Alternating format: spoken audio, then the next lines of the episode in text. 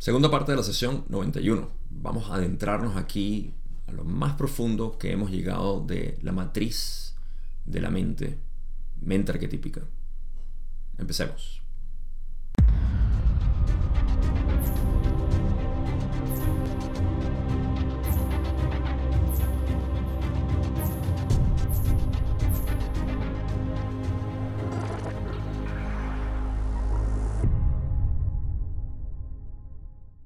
En la primera parte de esta sesión estuvimos hablando de varios tópicos, dentro de ellos estuvo la raíz de la mente y luego del cordón plateado, creo que es como lo decimos en español, y luego pasamos a la parte de la mente arquetípica preguntando sobre la cantidad de arquetipos que existían o que existen todavía y con cuáles se ha jugado, la mayor cantidad de arquetipos, la menor cantidad de arquetipos y ese tipo de, de preguntas. Y lo dejamos justamente en la pregunta 17 o la pregunta 18, si lo vemos ahora con la que tenemos, que es la que empieza a hablar sobre lo que es la mente arquetípica, estrictamente hablando de la matriz de la mente, el primer arquetipo, la carta número 1 del tarot. Así que aquí vamos a explorarlo a mayor profundidad que en cualquier otra parte del material porque es cuando Don hace las preguntas sobre la, simbología que está en, cada una de, las partes de la carta y lo que representa. De todas maneras, obviamente, la, matriz de la mente sí la habíamos hablado antes y por eso tengo algunas notas aquí que quiero leer que son importantes para mantener en mente, sobre todo para lo que, lo que yo interpreto, lo que yo veo. Y se las quiero leer antes de empezar a modo de introducción para poder tener lo que es un poco lo que Ranos ha explicado que es la matriz de la mente. Antes de hacerlo, sin embargo, voy a comentar algo que he dicho anteriormente y para aquellas personas que son nuevas o que están llegando al canal y no me conocen, yo no estudio la mente arquetípica, mucho menos el tarot. Por ende, no puedo enseñar, digamos, de una manera completa lo que es esto.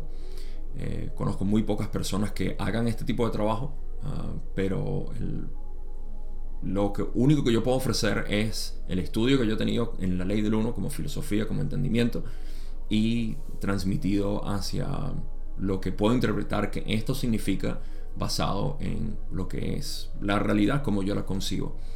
Mi trabajo es meramente de interpretación, basado una vez más en lo que yo considero que tiene sentido para mí y precisamente hablando de la mente arquetípica es algo que cada quien tiene que interpretar a su manera. Por ende, le podemos dar cualquier tipo de definición. No tiene por qué ser la definición. Así que cuando escuchen personas hablando de manera rígida, sobre todo en este tipo de, contenido, eh, tómenlo con un granito de sal, como dicen en inglés. Eh, con eso en mente, puedo hablar con ese descargo de responsabilidad, lo mejor que les puedo ofrecer es simplemente mi interpretación basada en lo que yo sé. Ahora, en este sentido, hemos hablado de la matriz de la mente de un par de maneras. Em, en la sesión 74, la pregunta 4, Ra en esencia dijo, si leen la respuesta dice, el mago da una descripción, habla algunas cosas. esto es la matriz de, la mente, porque es representado en el tarot como, el mago. Representa la mente consciente y más especialmente la voluntad. Así que aquí ya nos están diciendo, lo más importante para mí es que hablan de la mente consciente y la voluntad. La voluntad va a tener algo que jugar en, esta, en este episodio porque lo van a mencionar y para mí era importante recordar que ya Ra había dicho que el mago representa la mente consciente o esta matriz de la mente representa la mente consciente o eh, voluntad también. También dicen en la sesión 78, pregunta 11, hay que tener en cuenta que por sí misma la conciencia es imperturbable. Esto es dentro de lo que ya estaban hablando de la matriz de la mente, eh, de la mente consciente. Y aquí es donde yo tengo una pequeña discrepancia con el lenguaje, no con lo que está diciendo Ra obviamente, sino con el lenguaje. Resulta que nosotros no tenemos mucho vocabulario para describir lo que son los procesos mentales, o al menos a esta parte del estudio profundo de la mente. Y contamos con únicamente la mente y la conciencia. Entonces, es muy limitado el lenguaje que tenemos. ¿Qué pasa? Que en, en la filosofía de la ley del uno, lo he visto incluso en las canalizaciones de, de la Confederación, canalizaciones conscientes, no solamente Ra. Ellos utilizan la palabra conciencia a veces para referirse a la mente consciente, a lo que nosotros, nosotros tenemos conciencia de la realidad, se están refiriendo a la mente consciente. Eh, y fíjense que también hablan de la mente inconsciente. Entonces, la palabra conciencia debería ser utilizada de una manera eh, un poco más estilizada de repente eh, en este caso, sabemos que estamos hablando de la mente consciente. Esto es un problema que a veces incluso veo en las interpretaciones de ah, enseñanzas budistas, como por ejemplo los, eh, los cinco, las cinco pilas o agregados, como lo dicen en inglés, del budismo, que son los skandhas. Estos skandhas hablan de conciencia como algo que que es parte de lo que no somos. Entonces esto crea una confusión porque en la enseñanza no dual, en eh, Vedanta, la conciencia es lo único que hay. Entonces, ¿cómo es que no soy lo que soy, soy lo que no soy? Se vuelve confuso. El problema está en que la palabra que ellos utilizaban es Vishnana, lo cual es discriminación o mente, pensamiento que discrimina. Y a eso, en la traducción occidental, le hemos puesto conciencia. Por supuesto, yo estoy consciente de mi visión, eso es una discriminación o una conciencia discriminatoria. Es como una especie de filtro, filtro por el cual pasamos. Filtro pudiera ser una mejor palabra ahí. Filtro de la conciencia. Eh, mientras que en sánscrito tenemos la palabra chit que, o chita, que se refiere a... A veces lo traducen como mente indiferenciada. Eso es otro problema. Tenemos que tener un lenguaje particular. Y yo les puedo jurar que en el tiempo que ya llevo las cientos de horas que llevo hablando aquí, muchas personas se han incomodado por el uso de mi vocabulario, porque no se entiende el contexto en el cual lo uso. Eso se escapa obviamente de mis posibilidades. El que pueda entender el contexto, fantástico, porque esa es mi intención. Entonces, en este caso, hablando de esto, lo que es la conciencia que es imperturbable también. Esto es de nuevo la pregunta 11 de la sección 78, cuando dijeron que hay que tener en cuenta que por sí misma esta conciencia es imperturbable. La palabra que utilizaron en inglés es unmoved. Moved quiere decir movido. Eh, on es como para nosotros in, inmóvil, pudiera decir, pero no es inmóvil que no se mueve, sino que está esperando ser movida. Sí, la mente consciente está esperando ser movida. ¿Por quién? Por el potenciador, por supuesto. Es lo que le da vida. Eh, o lo que promueve el, movimiento. ¿no? Así que la palabra no es imperturbable, ah, es inmovible, pero no es que no está siendo movida aún. a eso se refiere. Y conciencia aquí no se refiere a la conciencia eh, inmaculada, perfecta, eterna, sino a la mente consciente. Entonces la mente consciente es, no es movible todavía. Por último, para refrescar la sesión 79, pregunta 20, dijeron, la matriz de la mente es aquello de lo que todo proviene. Es inmóvil, pero es el activador de la potenciación de toda la actividad de la mente. Me gustaría decir que incluso eh, en la pregunta 11 de la sesión 78, donde utilizamos la palabra imperturbable, es un error de traducción, pero en ambas traducciones lo hemos utilizado con esa palabra y bueno, hasta que no hay un refinado exhaustivo de la ley del uno para utilizar las mejores palabras, así se queda. Em, entonces, sí, eh, fíjense como aquí otra vez dice, la matriz de la mente es aquello de lo que todo proviene. Eh, es inmóvil, claro, porque todo proviene en esencia, todo es proyectado y representado ahí. Es inmóvil, pero es el activador de la potenciación de toda la actividad de la mente. Es lo que activa, ¿sí? porque es, es esa interfase, como continuaré diciendo. Así que con eso tenemos en mente que esa matriz se refiere a esta parte de la mente que ya voy a discutir con más detalle cuando entre en mis propias interpretaciones y lo que les puedo compartir. Por ahora, vamos a pasar a la primera pregunta nueva que tengo. Esta es la pregunta 18 que me acabo de saltar. Ahí está. Y Don dice, gracias. Tenemos los siguientes, las siguientes observaciones sobre los arquetipos. En primer lugar, la matriz de la mente está representada en el tarot egipcio por una figura masculina. Y esto lo interpretamos como energía creativa inteligentemente dirigida. Ra podría comentar sobre esto. Ra le dice, se trata de una percepción extremadamente reflexiva, viendo la figura masculina no específicamente como macho biológico, sino como principio masculino. No sé si la palabra macho vaya ahí bien, pero em, como masculino biológico pudiera ser mejor, no lo sé. Pero sí, la, esencia de lo que dice Raki es que, primero que es muy perceptivo de ellos ver la importancia de que se vea un género representado aquí. Eh, como ya sabemos, esto no se refiere a una inclinación, eh, sensibilidad que tiene el hombre biológico o la mujer biológica hacia la mente. Eh, como a veces dicen, la mujer es más intuitiva que el hombre, el hombre es más intelectual que la mujer. Esto es una generalización y obviamente no representa la realidad. Pero más allá de eso incluso, porque sí, hay una tendencia que los hombres tienden a ser más intelectuales y las mujeres más intuitivas, lo cual no es siempre el caso y por ende no puede ser generalizado.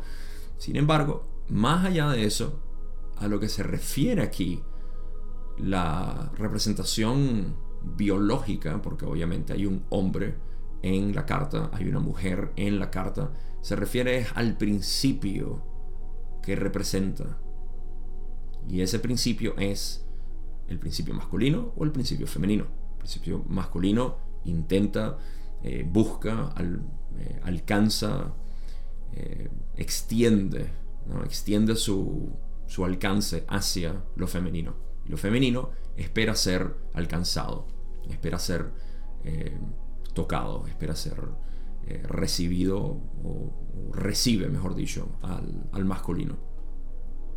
Estos son principios de polaridad mental y por ende eso es lo que representan. Eso no quiere decir que la matriz de la mente, ah, eso es más, los hombres están más atraídos a la matriz de la mente en términos... Pudiera ser, no lo sé, pero eso no es lo que indica en el arquetipo. Eso ya sería interpretación de cada quien. Se escapa, obviamente, de lo que yo quiero decir. Así que buena percepción y representa es principios, no... Eh,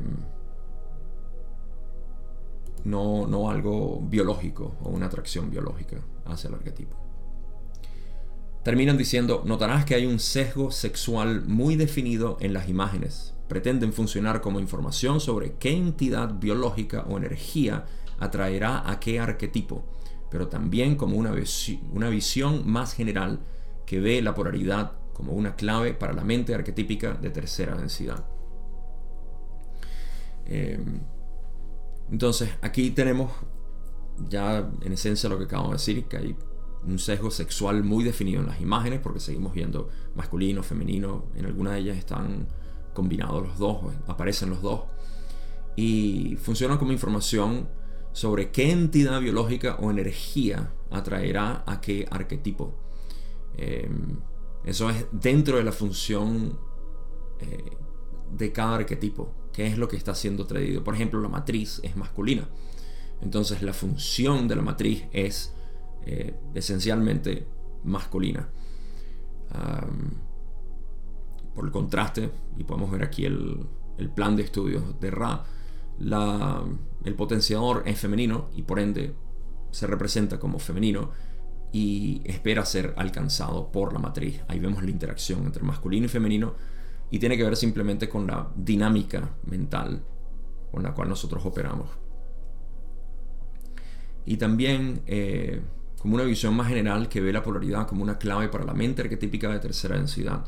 Como vamos a ver, tercera densidad está lleno de polaridad. Todo lo que nosotros vemos es polaridad, a todas partes. Vemos arriba y abajo, caliente, frío, alto, bajo, adentro, afuera, etcétera, etcétera, etcétera. Todo es polaridad. Y eh, me gusta que digan eso, que también eh, se puede ver como una visión más general que ve la polaridad como una clave para la mente arquetípica de tercera densidad, porque todo está en, en dualidad. Es lo que nosotros nos perdemos en esa exploración de la dualidad para entender cómo funciona todo. Y al perderse nos confundimos con esa dualidad y creemos que somos un ser obviamente definido, limitado, no solamente en lo físico, sino en lo espiritual. Existe ese tipo de confusión, es lo que llamamos ego físico o ego eh, terrenal y el ego espiritual. Son dos cosas que parten realmente de la misma confusión de la dualidad o la polaridad en la cual estamos incluidos en tercera densidad, que es bastante.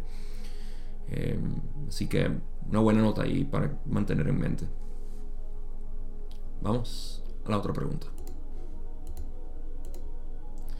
Pregunta 19, donde dice, en segundo lugar tenemos la vara, que se ha visto como el poder de la voluntad. ¿Podría Ra comentarlo? Ra dice, el concepto de voluntad está emanando de cada faceta de la imagen de la matriz de la mente. Sin embargo, la vara, como voluntad, es un derivado astrológico de la mano extendida que forma el gesto, digamos, mágico. Em, esta vara fue sustituida porque una vez más, como vamos a ir viendo sobre todo en esta sesión, hay muchas influencias astrológicas a el tarot y esas influencias astrológicas no tienen parte dentro de lo que es el estudio de la mente arquetípica. Por ende, se ignoran o se descartan de por sí. En este caso estamos hablando de la vara que supongo que estaba, yo no tengo conocimiento de cuál era la imagen original, la que tenemos es esta, literalmente, que si estás en YouTube lo estás viendo. Y em, esa vara eh, no está aquí, pero sí está la esfera, de la cual vamos a hablar ahorita. Em, pero, eh, ¿qué es lo que indicaba para seguir directamente aquí? Ahorita vamos a hablar de lo que significaba, porque está en el próximo párrafo y no me voy a adelantar. Pero lo que puedo mencionar aquí es lo de la voluntad, que fue precisamente lo que estaba hablando en la introducción. O una, estaba refrescando nuestro conocimiento sobre lo que Ra ha hablado de esto. Y fue cuando dijo que el mago representa la mente consciente eh, y más especialmente la voluntad. Ahorita les voy a dar mi, mi visión al respecto, porque es lo que, lo que va a, permear mi, manera de poder explicar lo que yo veo e interpreto. Nuestra voluntad nosotros la tenemos eh, siempre. ¿no? Decimos, bueno, es mi voluntad. Donde yo dirijo mi voluntad, estoy creando. Y esto es cierto, porque la voluntad es algo, es como ese impulso, es un deseo, es un, una, pasión por querer experimentar la realidad. Eso es lo que es. Y cuando esa voluntad es dirigida, entonces algo puede ocurrir. Cuando esa voluntad es disciplinada, entonces la dirección a la que vamos es... Eh, nada lo detiene, simplemente. Nada lo detiene, porque en realidad somos creadores. Pero cuando esa voluntad está dispersa, que es la mayoría de nosotros, está dispersa en diferentes eh, enfoques y sobre todo en procesos cíclicos obsoletos que ya no deberían estar presentes en nuestra mente. No es que no deberían estar presentes, sino que deberían ser evolucionados. A veces cuando hablamos de esa manera parece que es que nuestra mente está llena de cosas que no necesitamos. No, está llena de procesos que no necesitamos seguir repitiendo. Que en vez de ciclar deberían tomar una línea recta o de evolución. Entonces, en la evolución sí se descartan muchos de los pensamientos que eran innecesarios y se fortalece lo que es la personalidad, la disciplina de la personalidad en esa dirección. Pero para eso es importantísimo la voluntad, porque la voluntad es lo que dirige, si es donde a dónde va la dirección de tu vida, a dónde diriges tu atención. Y esto es lo que yo interpreto en budismo, en el camino óctuple, como el esfuerzo correcto o apropiado. Eh, ese esfuerzo correcto es la dirección de la voluntad hacia lo que uno quiere, informado por las otras eh, siete, los otros siete pasos del camino óctuple que, son una rueda en sí. Y que estaba hablando recientemente bastante de eso. Em, entonces la voluntad es importante saber que es parte de la mente, em, de la matriz de la mente, de la mente consciente. Y, es lo que está dirigiendo siempre nuestra atención hacia lo que estamos experimentando. La mente consciente, consciente, una vez más, siendo la interfase por la cual interactuamos con la realidad. O por la cual la realidad se manifiesta y nosotros interactuamos con ella. Nos reflejamos básicamente en ella. ¿Qué más dicen? La parte excelente de la imagen, que puede verse claramente como separada del concepto de la vara, es esa esfera que indica la naturaleza espiritual del objeto de la voluntad de quien desea realizar actos mágicos dentro de la manifestación de tu densidad. Un par de palabras ahí que estimula mucho el deseo de las personas, de los buscadores. Ah, pero vamos a empezar primero con... Em, descartando la vara, tenemos es la esfera. La esfera es como una especie de orbe y una, bola de cristal, la cual es bastante conocida en magia, ¿no? mi bola de cristal. Voy a utilizar mi bola de cristal para, para ver el futuro, para manifestar lo que quiero. Esa bola de cristal em, representa o indica la parte espiritual de esa voluntad. Esto lo voy a lo voy a expresar de una manera mucho más completa, hablando de lo que significa voluntad dirigida, incluso cuando no es conscientemente en el camino espiritual, sigue siendo una de, naturaleza espiritual, que, que es la voluntad como tal. ¿Y qué es lo que se hace? Se realizan actos mágicos dentro de la manifestación de esta densidad. Así que en la manifestación de la tercera densidad se puede hacer magia. Ahora, en la mente occidental, y esto yo sé que sigue siendo parte de, digamos, el, estudiante que, entra en esto, la, palabra magia tiene mucho, mucha fuerza, porque ¿qué significa hacer magia? Y en la ley del uno se le da una definición que para mí es exquisita, es perfecta, es hermosísima. Ah, porque magia es la capacidad que nosotros tenemos de hacer cambios en la conciencia a voluntad. ¿Qué significa hacer cambios en la conciencia? Bueno, si yo considero que una persona es mala porque tiene una serie de patrones de comportamientos que son dañinos para la sociedad y eh, el tipo de eh, actitudes que toma y cómo habla y todo eso, y yo puedo transformar eso a verlo con amor, con entendimiento, con, eh, con aceptación. Estoy cambiando mi realidad completamente. Estoy haciendo magia. Estoy haciendo cambios en mi conciencia a voluntad. ¿Cómo hacemos eso? Eso es harina de otro costal. Pero eso es lo que nosotros podemos hacer con la voluntad. Si eso es lo que tú realmente quieres, lo vas a, lo vas a hacer. Porque esa es la dirección de nuestro poder creador. Eh, así que a eso, eh, a eso Ra se refiere con lo de la bola de cristal. Y su naturaleza espiritual para mí está también eh, ilustrada en el hecho de que es una esfera. ¿no? Porque todo lo que es esférico representa, eso lo sé yo dentro de mis pocos estudios en, en otros tipos de metafísica o modelos metafísicos, que se habla del ser completo, no tiene dimensiones, es completo, no le falta nada, es circular, etc. Entonces eso representa la naturaleza, la naturaleza espiritual de la voluntad. Ahora hay algo interesante de cómo dirigimos esa voluntad y vamos a seguir explorándolo en las próximas preguntas. Pregunta 20, donde dice, se ha considerado que la mano hacia abajo busca desde el interior y no exteriormente el dominio activo sobre el mundo material. Y, ah, ¿Podría Ra hacer algún comentario? Ra le dice, oh, estudiante, mira de nuevo, ¿acaso la mano busca hacia el interior? No, sin potenciación la mente consciente no tiene interioridad. Esa mano, oh estudiante, se extiende hacia aquello que, fuera de su influencia no potenciada, está cerrado a ella.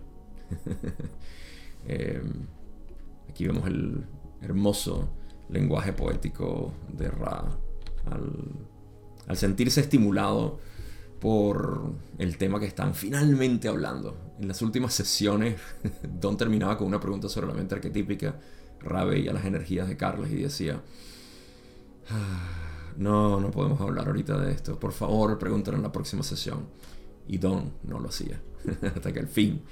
O sea, aquí están... Se nota, se nota la música en, en sus palabras cuando dicen, oh, estudiante, mira de nuevo. ¿Acaso la mano busca hacia el interior? No. En inglés utilizaron la palabra nay, N-A-Y o Y. Y eso es una palabra que es obsoleta, arcaica, no se utiliza ya. Eh, y ellos han dicho no en inglés, o dijeron muchísimas veces no, ah, pero aquí dijeron nay. Es una manera de negar muy arcaica. Así que ahí se les sale. Eh, pero bueno, ¿qué quiere decir? Eh, la mano, ok. Una vez más, viendo la, imagen que tenemos aquí, eh. A mí no me parece que la imagen que tenemos, primero, no es la que ellos están viendo, están estudiando cuando estaban canalizando el material, sino es otra, porque fíjense que no está la vara, no está la estrella. Eh, uy, la estrella, me salté un poco, no importa.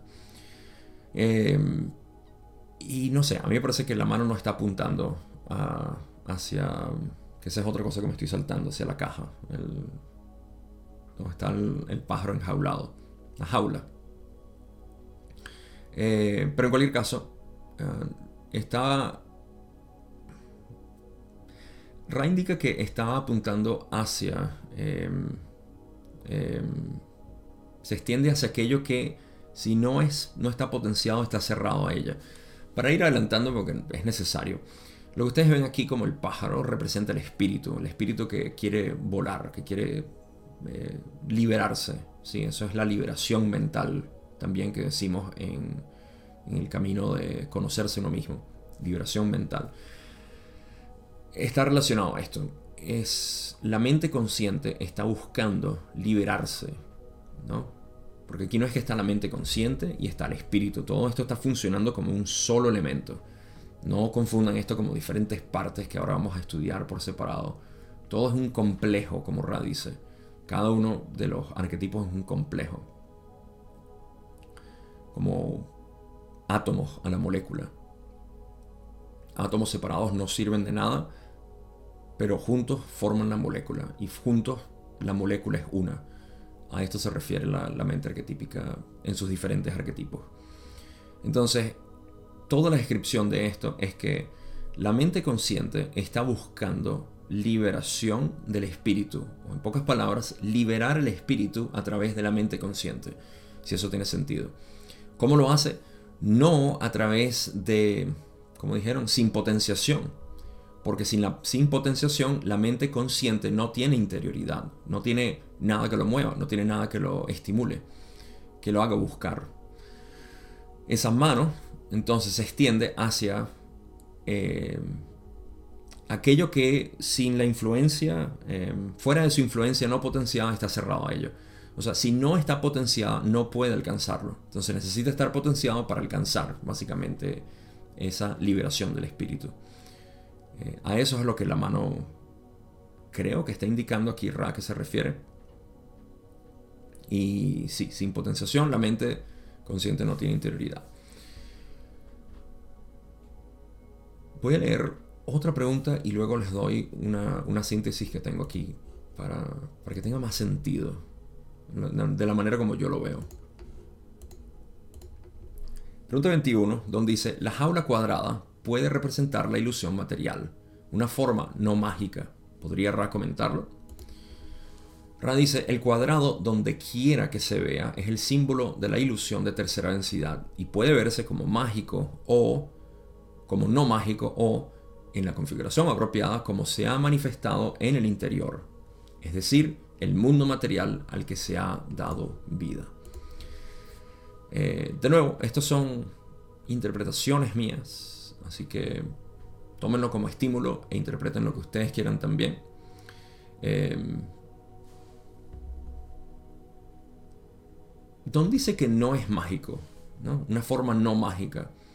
Y a mí me parece que esto es porque el cuadrado, de alguna manera, he escuchado que representa algo que no produce, eh, digamos, concentración de magia.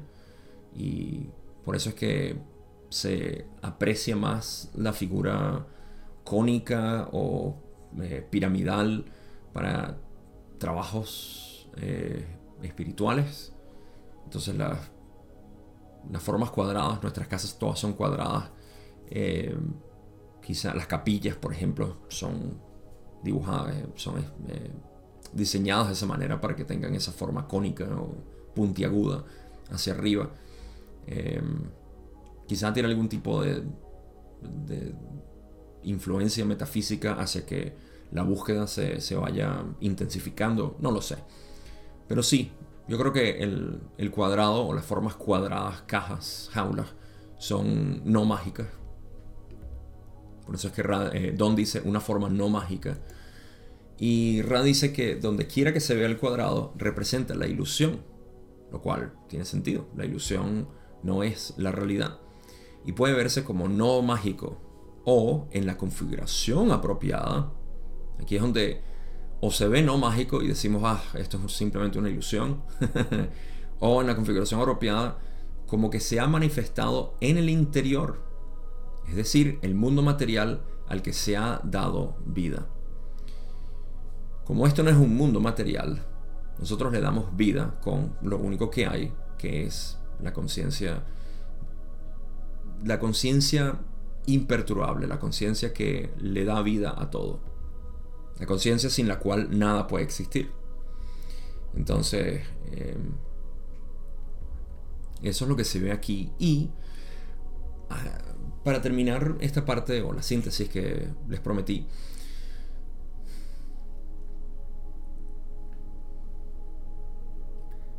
todo el mundo, todo el mundo, de manera pragmática, todo el mundo está buscando espiritualidad. Lo que pasa es que no lo llaman de esa manera. Lo llaman satisfacción. ¿sí? Lo llaman eh, el fin de, de esta inquietud, de, esta, de este sufrimiento, de esta insatisfacción. Cuando eh, eso representa la mente o la matriz de la mente de todo el mundo. Todo el mundo está utilizando su voluntad, la esfera. Eh, y apuntando hacia el espíritu enjaulado. Eso es lo que buscan. Conforme encuentran obstáculos en su búsqueda, porque si no lo haces de manera consciente, eh, pues vas a encontrar simplemente ilusión tras ilusión. Entonces la mayoría de las personas están satisfaciendo esa, eh, esa necesidad de búsqueda con objetos vamos a llamarlos materiales, con objetos, vamos a ponerlo así, simplemente objetos, sean materiales o mentales o espirituales, siguen siendo objetos al final. Entonces la matriz de la mente siempre está en dirección de búsqueda, de su voluntad dirigida hacia querer liberar ese espíritu. De manera inconsciente, continúa dando ciclos, vueltas, bucles, en la misma búsqueda. Entonces terminamos con pasiones, adicciones, preferencias, eh, aversiones. Todo esto es lo que en budismo llamamos mente ignorante. ¿no? Mente que ignora su realidad, que desconoce la verdad. Esto no es ignorante de una manera peyorativa, como ya he dicho mil veces, sino desconocimiento. Eh, una mente en desconocimiento. ¿Desconocimiento de qué? De su propia realidad. Entonces, eh, la búsqueda espiritual, cuando es eh, apropiada, lo que encuentra es que la satisfacción es interna, no objetiva. Y lo interno, cuando hablamos de interno, no nos referimos a algo mental o algo espiritual, como podemos hablar en lo abstracto, ¿no? una experiencia como tal. No es dependiente. La satisfacción no es dependiente de ninguna forma u objeto. La satisfacción es inherente en nuestro ser mismo. Por ende, la búsqueda no es más que un regreso. Y eso es todo lo que puedo decir ahí.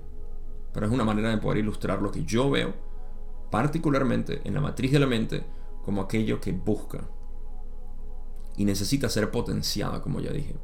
Así que, de nuevo, podemos ver que todo el mundo está buscando lo mismo, pero lo interpreta de maneras distintas, ya sea en, lo, en el mundo material, como objetos materiales, o en el mundo espiritual con objetos espirituales, mentales. En ambos casos son construcciones mentales que estamos haciendo.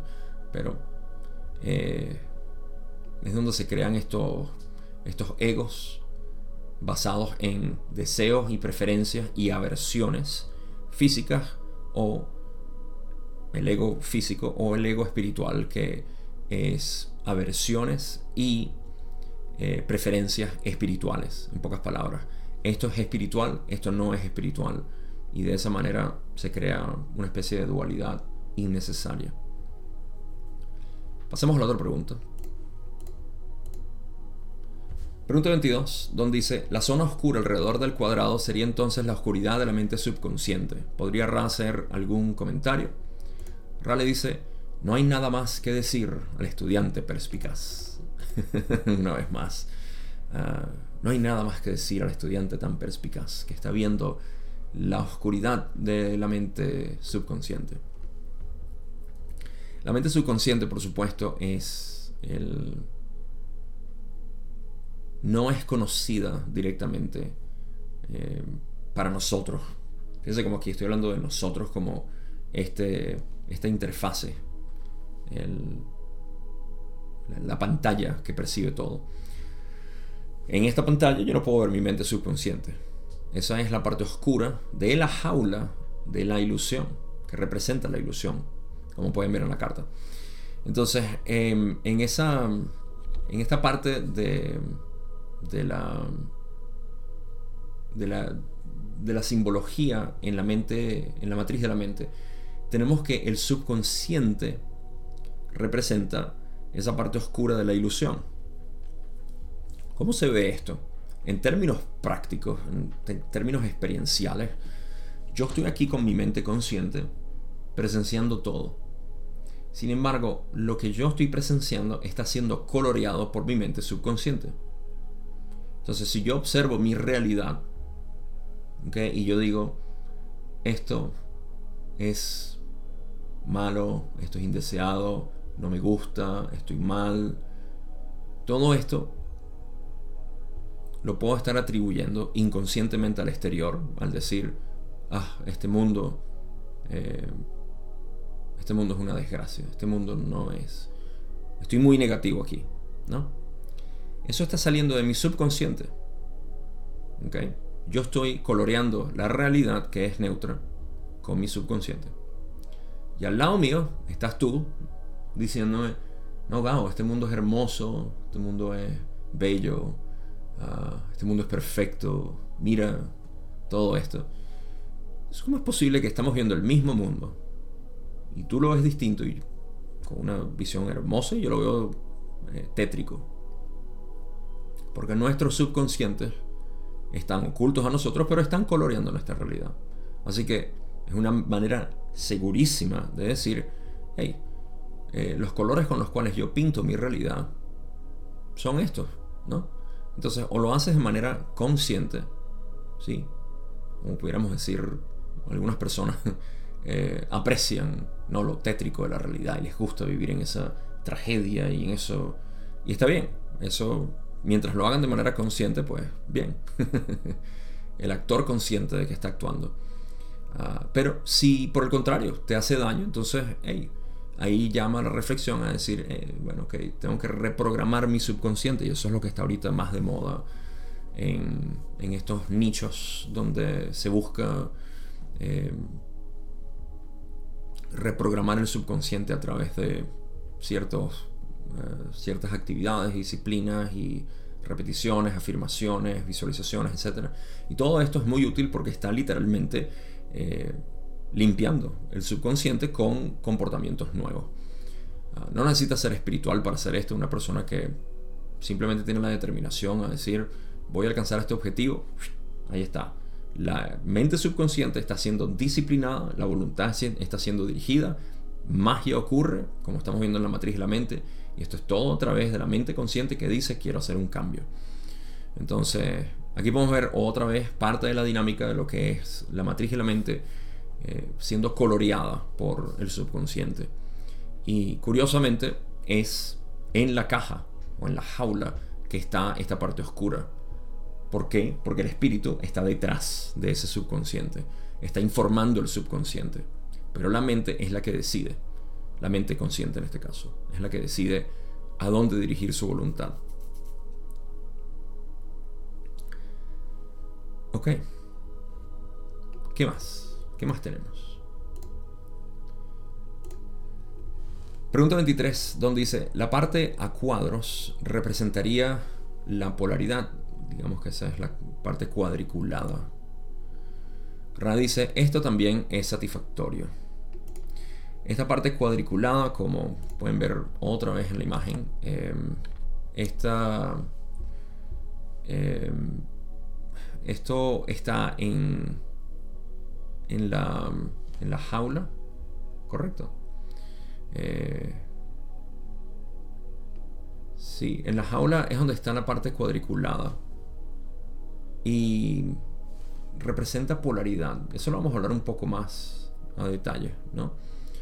Eh, pero hablemos de polaridad en un sentido general. La matriz de la mente siendo aquello que em, es lo que nos refleja, ¿no? La manera como nosotros vemos el mundo. Está llena de polaridad. Y no solamente la polaridad que manifiesta la realidad, eh, sino también la polaridad ética. Creo que ambas están entremezcladas aquí. Eh, ciertamente uno, una dentro de la otra, ah, pero no sé a cuál de las dos particularmente se refiere. Pudiera ser a una, a la otra, pudiera ser a ambas, no lo sé. Pero esa es la polaridad de tercera densidad. No solamente estamos llenos de una polaridad física, estructural, ok, hay todo este tipo de, de yin de blanco y negro en todas partes, sino que eh, también existe el camino central del, del adepto que es la polarización. Y esa polarización es obviamente camino positivo, camino negativo, y está, es inherente dentro de lo que es la evolución a través de la mente, o no a través de la mente arquetípica, pero la mente arquetípica como un estudio de cómo se intensifica esta polarización. Así que, generalizando, eso es todo lo que voy a hacer aquí, pero vamos a hablar un poco más de esa polaridad ahorita. Pregunta 24, donde dice, el pájaro es un mensajero que la mano está alcanzando para desbloquear.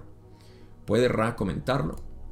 Ra le dice, las visiones o imágenes aladas de este sistema deben tenerse en cuenta no tanto por su especie en concreto, sino por la posición de las alas. Todos los pájaros pretenden sugerir vuelo, mensajes, movimiento y en algunos casos protección. Así que para el que les sea útil, uh, está diciendo que los pájaros sugieren vuelo, mensajes, movimiento y en algunos casos protección. Anótenlo. Por el otro lado, em, las visiones o imágenes aladas de este sistema, la mente arquetípica, uh, deben considerarse es por la posición de las alas. ¿okay? Y ahorita vamos a ver a qué se refiere esto. Yo sé, por lo que entiendo, que el pájaro representa el espíritu y por eso es que lo he mencionado como em, aquello que queremos liberar en nuestra realidad, en nuestra matriz de la mente, ¿no? Es lo que está, yo diría que esa es la dinámica en la matriz y la mente, si lo puedo ver de esta manera. el mago que representa al, personaje, ¿no? Que yo estoy viviendo aquí. El mago representa la máscara que yo, que yo soy aquí, que estoy jugando, que estoy, eh, sí, jugando es el la mejor palabra que puedo utilizar. Yo, la parte del mago que está haciendo este, estos cambios, que está coloreando todo, está trabajando con una mente eh, ya preestablecida, pero que va a cambiar, que va a evolucionar. Entonces, como yo en manifestación, este, esta máscara, este personaje que estoy jugando, Gabriel, cómo va a utilizar su voluntad para poder liberar el espíritu. No hay una manera correcta o incorrecta de hacerlo. Cada quien lo hace a su manera. Siempre y cuando uno esté satisfecho y contento con su realidad, lo estás haciendo bien. Y esto eh, muy a pesar de las personas que tienen un bagaje religioso y todavía pueden considerar que es que no, es que tiene que haber una manera ética de realmente hacer las cosas. Eso eh, infringe libre albedrío porque libre albedrío es dejar que la creación sea como sea. Tú eres una influencia únicamente por tu, energía de aceptación, por tu energía de amar y no, eh, no conflictuar, no crear sensaciones desagradables en otros. Esto es una lección que todos estamos aprendiendo. No solamente aprendemos de una manera fuerte inicialmente al darnos cuenta que le estamos haciendo daño a otras personas con nuestros comportamientos, sino que eternamente se va refinando al uno darse cuenta de qué manera puedo ser incluso más compasivo todavía, porque el amor no tiene, no tiene límites. Entonces, ¿cómo puedo ser más amoroso en esta situación? ¿Cómo puedo ser más amoroso con esta persona? Y sabemos que esto lo necesitamos enormemente en nuestra sociedad porque todos los comportamientos de las personas inconscientes, sin saberlo, eh, no todos, estoy siendo eh, muy, muy drástico aquí, muchos de los comportamientos inconscientes obviamente eh, tienden a ser muy dañinos y, y, lo que hacen es perpetuar básicamente ese, esa, esa inquietud que tienen por dentro. es algo que lo podemos ver en, el internet a todas partes. Eh, mi canal afortunadamente está lleno de gente que lo que muestra es justamente el lado de aprecio, de amor, ah, de, agradecimiento. Ah, de vez en cuando hay uno que otro comentario que expresa su propia pasión por lo que están viendo y, y puede sonar un poco fuerte, rudo. Ah, pero incluso ahí se ve la pasión que tiene la persona por, querer expresar lo que siente. Y ese es el, tipo de, amor que uno puede generar por este tipo de expresiones que pueden ser literalmente agresivas. pero esa agresión viene de una pasión muy fuerte, un amor que sienten. Si no tuviesen esa pasión, fueran completamente indiferentes. Así que todo lo que vemos en realidad es amor en movimiento. A veces organizado, y armónico, a veces caótico y en, en, estridente expresión, pero igual es amor. Hay que ir siempre a la raíz. Y bueno, entonces esa, esa es la naturaleza de lo que yo veo ah, aquí con, con, lo que es liberar básicamente al espíritu. Y, eso es una liberación mental. Cabo, la liberación mental no es entonces la liberación del espíritu. Ah, como que no si la mente cuando la estudias te das cuenta de que es básicamente lo que está canalizando el espíritu. Entonces, si tú liberas tu mente, liberas el espíritu. Aquello que estaba enjaulado, ahora se libera a través de tu mente. Y eso es lo que eh, en misticismo llamamos simplemente ser un radiador pasivo de esta luz del creador. Como fluye a través de ti, no es una luz. Ah, no, pero es que tú no tienes esa luz del creador. ¿Cómo sabes tú? ¿Quién eres tú para decir? ¿Quién es el que critica? ¿Quién es el que juzga que esa no es la luz del creador? Incluso en Hitler, en cualquiera de los eh, modernos que tenemos ahorita que podemos considerar como Hitler, cada quien tiene su definición. Incluso en ellos podemos ver la luz del creador. Si no la ves, es tu subconsciente que está oscuro y está viendo la realidad de una manera que no es. Y está bien. Siempre y cuando lo notes. Ra sigue hablando de esto para explicarlo del ala plegada, que es lo que se ve en esta imagen. Dice, en el ala plegada de esta imagen pretende sugerir que, del mismo modo que la figura de la matriz, el mago no puede actuar sin alcanzar a su espíritu alado. El espíritu tampoco puede volar a menos de que se libere a la manifestación consciente y dé fruto de ese modo. Así que esta es una manera muy bonita, mucho más bonita que lo que yo pude haber dicho, de describir de manera eh, resumida lo que, lo que estaba yo ahorita divagando. Entonces el ala plegada a esta imagen está sugiriendo em, está sugiriendo que no puede alcanzar volar. La estructura del, párrafo no permite leerse de esa manera. Eh, el ala plagada está diciendo en esencia que no puede volar a menos de que se libere de la jaula a, la manifestación consciente. ¿no? Eso es lo que yo llamo conscientemente. Cada vez que la matriz de la mente está siendo potenciada de manera eh, polarizada, aquí todavía no hay distinción de si es positivo o negativo. Eh, puede ser, porque la jaula es positiva y negativa en su fondo, ¿no? en su base. Entonces, dependiendo de cómo tú potencias o liberes el espíritu, entonces te potencias, eh, no te potencias, te polarizas hacia un lado o hacia el otro. Pero tienes que liberar ese espíritu. Y eso lo haces de manera consciente. Nadie se polariza de manera inconsciente. Ese es el detalle. Eh, puede existir pasivamente algo que ya está polarizado en ti y está haciendo. Eso no quiere decir que es inconsciente, es completamente consciente. Pero es tan consciente que ni siquiera se da cuenta de que está sucediendo. Eh, pero entonces la dirección de la voluntad en ese caso debe ser dirigida de esa manera, si queremos utilizar ah, la experiencia de vida para poder polarizarnos.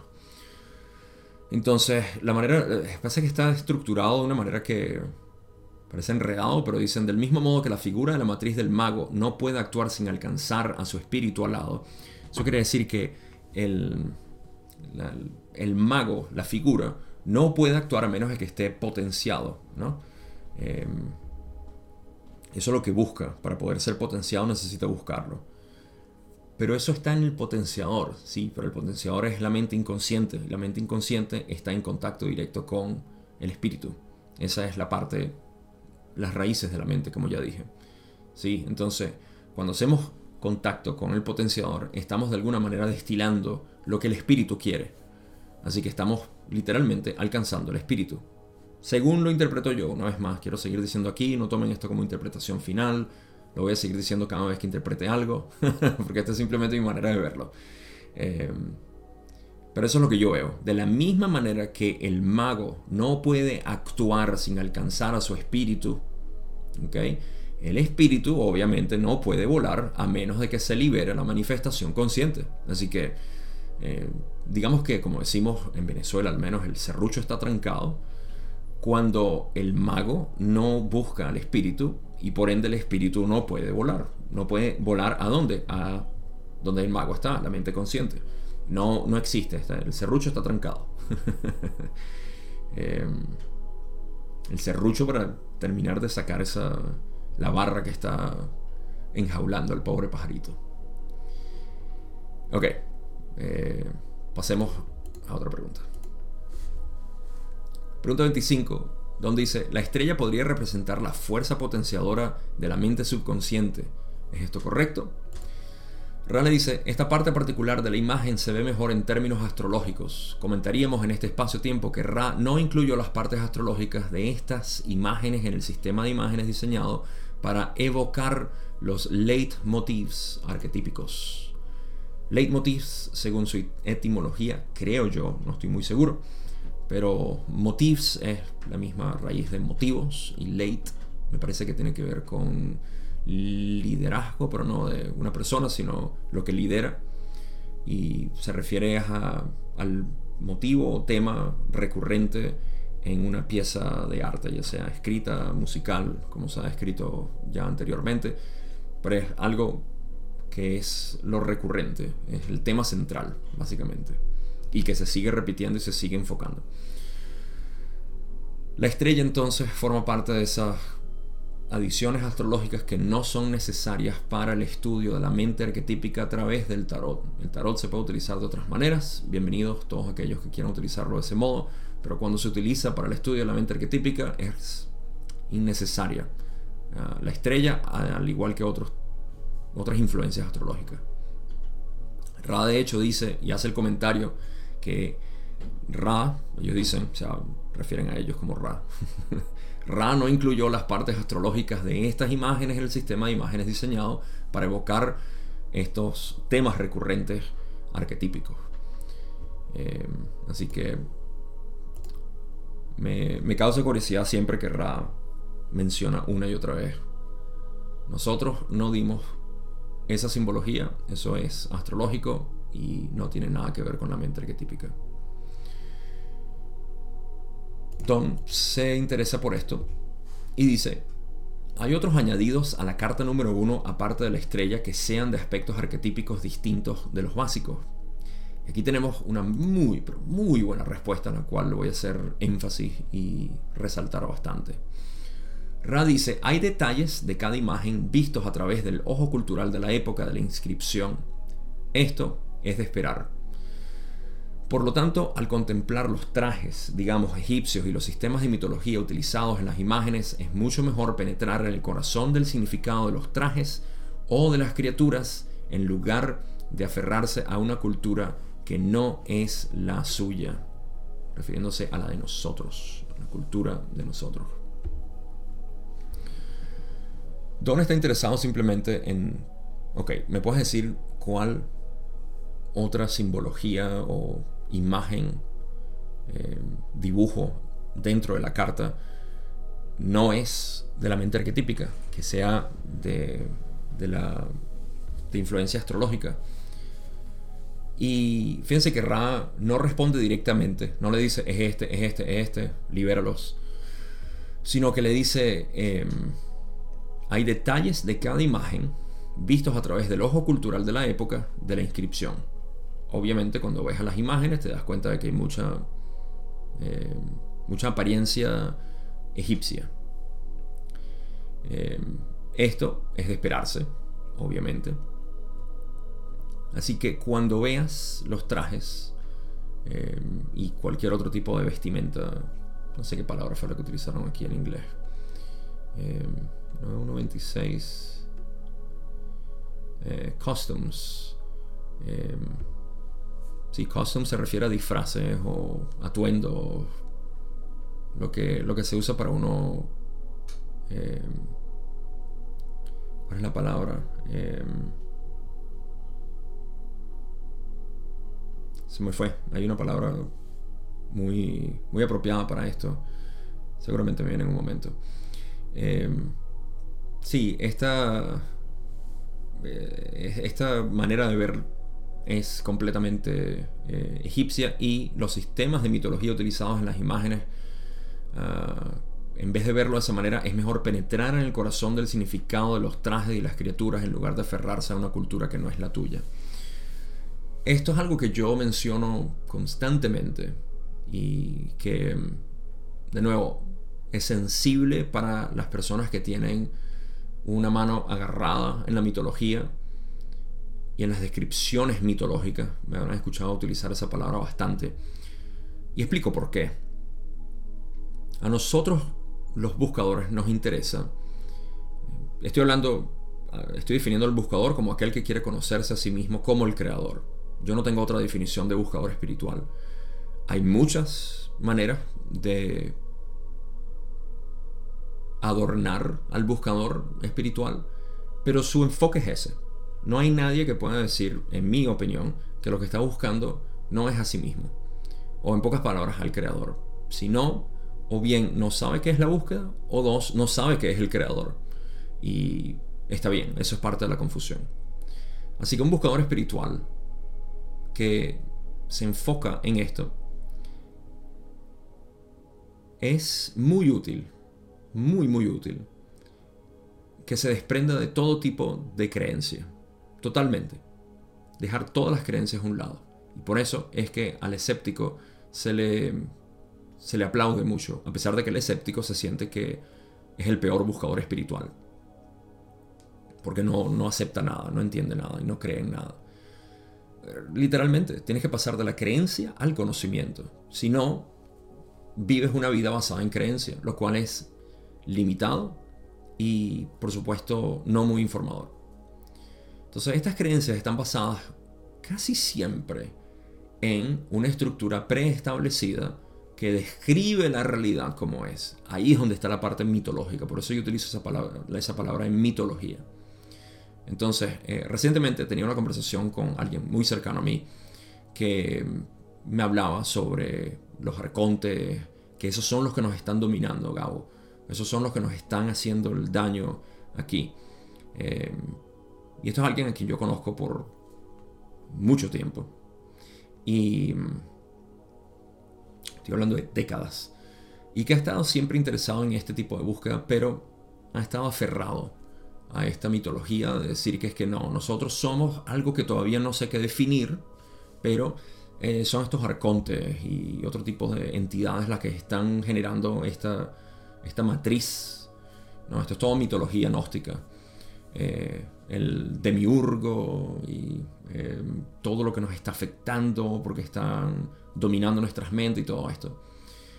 Todo esto es una manera mitológica de expresar lo que la mente desinformada, el ego, puede crear de sí mismo. Se explica de una manera muy simple y básica en, en un estudio directo de nuestra experiencia, estudiando nuestra mente directamente. Que es lo que el budismo ha hecho. Y el mismo budismo no se escapa de mitología. Se han creado todo tipo de, de iconografía por la cual se representan. Porque es que no lo podemos evitar. Nosotros los humanos necesitamos expresar a través de imágenes, a través de expresiones, de mm, ilustraciones. Así que lo que Ra dice aquí para mí es imprescindible cuando dicen en, penetra al corazón del significado de los trajes y las criaturas en lugar de aferrarte a una cultura que no es la tuya. Lo mismo con cualquier, incluso si es algo moderno. Por ejemplo, yo uso para describir una de mis tantas analogías, es que yo tengo para describir la conciencia pura que realmente somos, lo puedes imaginar cuando no lo puedes ver directamente. digo, imagínatelo como una especie de espacio, okay, esa es la primera, la primera criatura que estoy creando yo, mitología mía, espacio, lleno de luz. Okay. Luz es mi otra criatura creada aquí. Okay. Todo eso es pura luz. Esa luz no puede conocer más nada, por ende no sabe nada de sí misma, sino a sí misma. Y esa es la conciencia. Se tiene que velar ocultar, oscurecer para poder conocerse. Y así más o menos voy explicando lo que es la creación y todo lo demás. Pero fíjate como esto ya es, un, es una ilustración. Aferrarse a eso y pensar yo soy la luz, yo soy la luz, yo soy el espacio donde la luz es cerca, ayuda, pero no te lleva a la experiencia directa.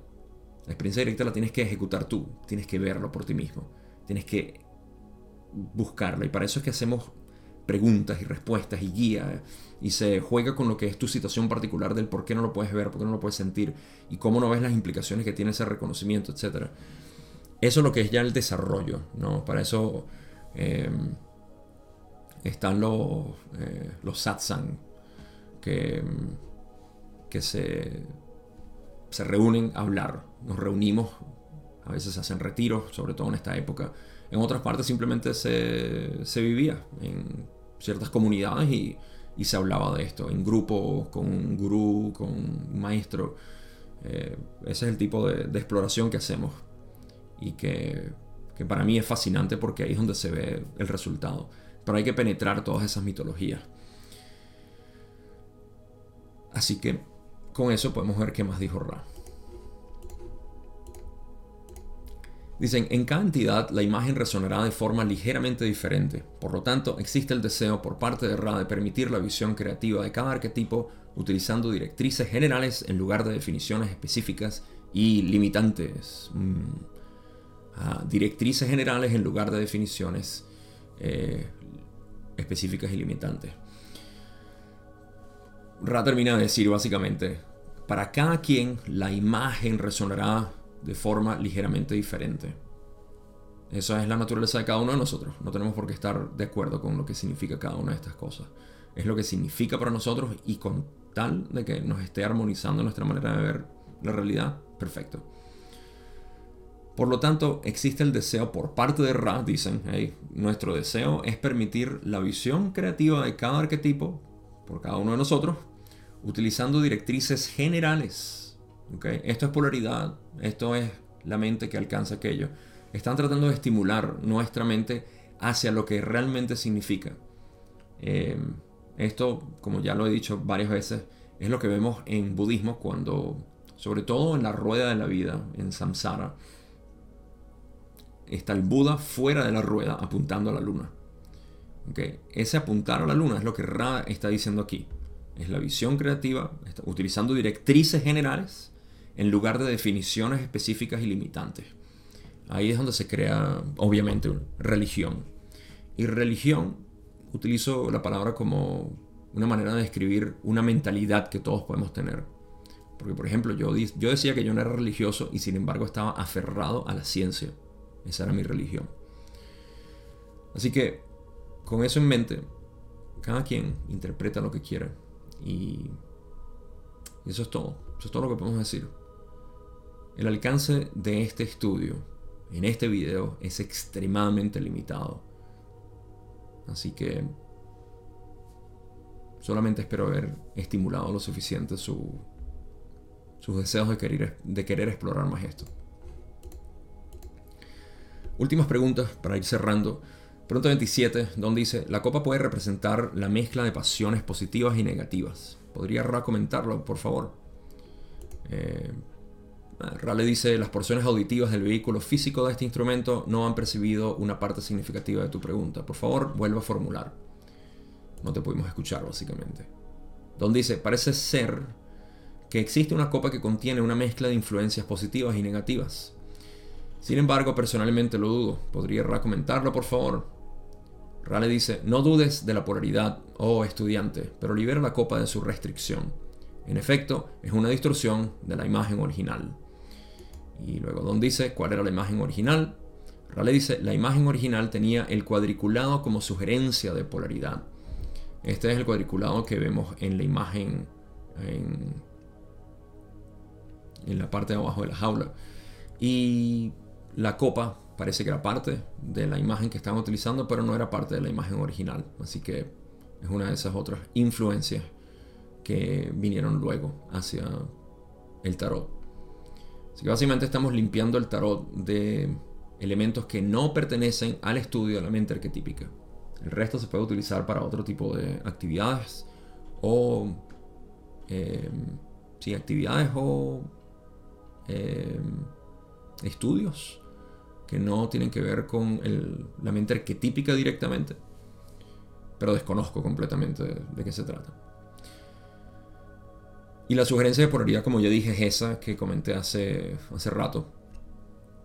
Lo de que se refiere ya sea a la general, general polaridad que existe en nuestra ilusión de tercera densidad o a la polaridad ética de polarización positiva o negativa. Para graduación, ascensión, etc. Última pregunta y terminamos. Don dice, entonces esta era una representación de la polaridad en espera de ser degustada por la matriz de la mente. Mm. Ra dice, esto es exquisitamente perceptivo. No me parece coincidencia que Don habla de eh, degustar y Ra dice que es exquisito. Ah, sí, es perfecto porque Aquí lo que Don quiere decir es que entonces la polaridad está ahí presente para ser degustada por lo que es la, matriz de la mente, la mente consciente. Y Rale dice, sí, completamente. Para elaborar un poco esto antes de las conclusiones.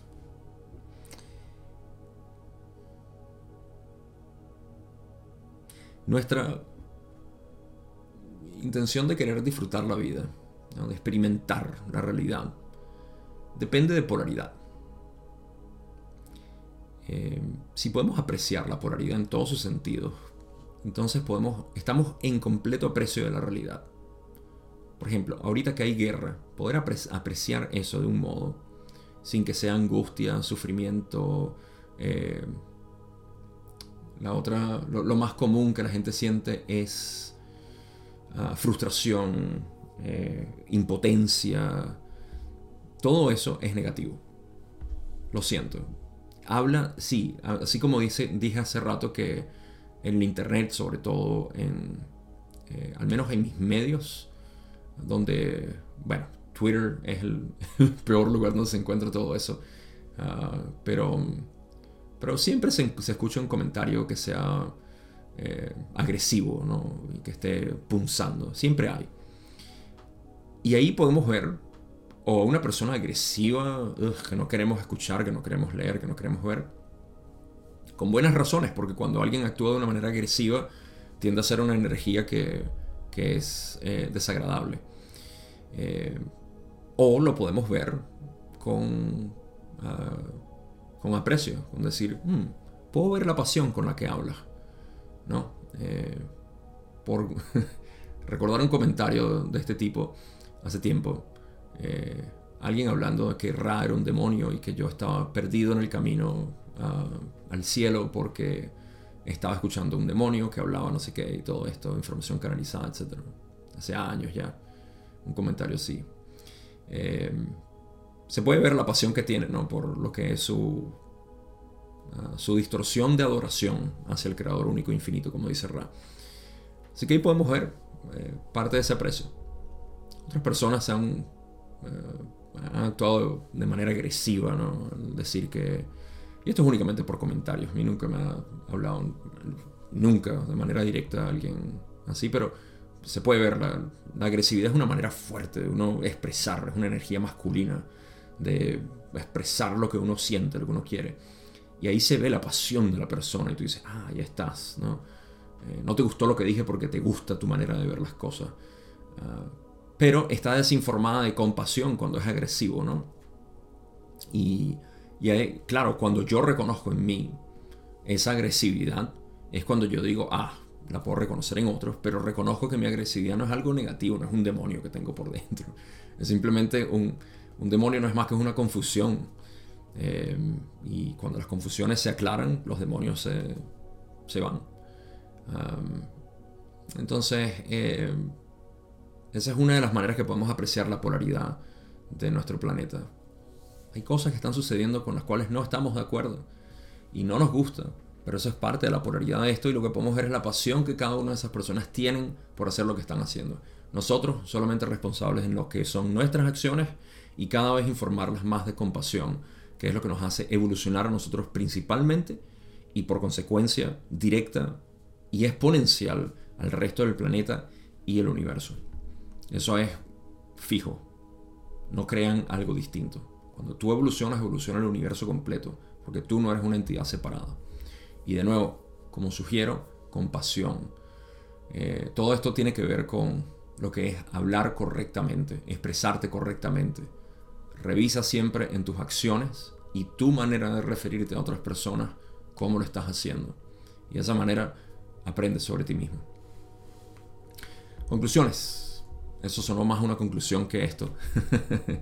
Em, invitación, una vez más, a lo que es el, estudio de la mente. Estamos hablando de la matriz de la mente. En la sesión que viene, no en el episodio que viene, porque vamos a terminar de hablar de la matriz de la mente en el próximo episodio, pero en la próxima sesión, sesión 92, se va a hablar más de el potenciador. Esta es la mente inconsciente. Conoce tu mente. Conocerte a ti mismo es conocer tu mente. Y eso es en esencia lo que, lo que está buscando aquí la, matriz de la mente al, buscar ser potenciada. ¿Potenciada por quién? Por la mente inconsciente que contiene todo lo que quiere experimentarse. La mejor manera de hacer esto es en el estado meditativo, ya sea en una sesión formal que hagas todo el tiempo o como estimulamos en el camino directo, el estado meditativo, lo cual es presencia, lo que Eckhart Tolle llama estar presente en el aquí y ahora. Es lo mismo, siempre hablamos de la misma realidad cuando estamos en, esta, este reconocimiento del yo como la conciencia única, es presencia, es estar consciente a todo momento de que tú eres la conciencia de la experiencia, no te confundas con la experiencia, tú no eres la experiencia, la experiencia es algo que va a pasar, todo pasa, nada queda, tú eres esa conciencia y residir en, en esa conciencia es la liberación total en el momento, no hay que esperar ningún otro momento, es aquí y ahora. Gracias, como siempre, por escuchar. Los invito a que si quieren apoyar mi trabajo, como he estado diciendo en la ley del 1, que voy a continuar haciendo, pueden ir a Patreon, donde pueden eh, suscribirse y apoyar el trabajo que estoy haciendo y lo demás por venir. Gracias por eso, gracias simplemente por ver, escuchar, compartir y cualquier otro tipo de interacción que quieran hacer en su plataforma de preferencia ayuda a los algoritmos a llevar a esta esta enseñanza o este podcast a más personas. Pasen un feliz día, feliz noche, no sé que estén. Manténgase en el presente. Ahí está toda la compasión del mundo. Nos vemos en la sesión 91, parte 3.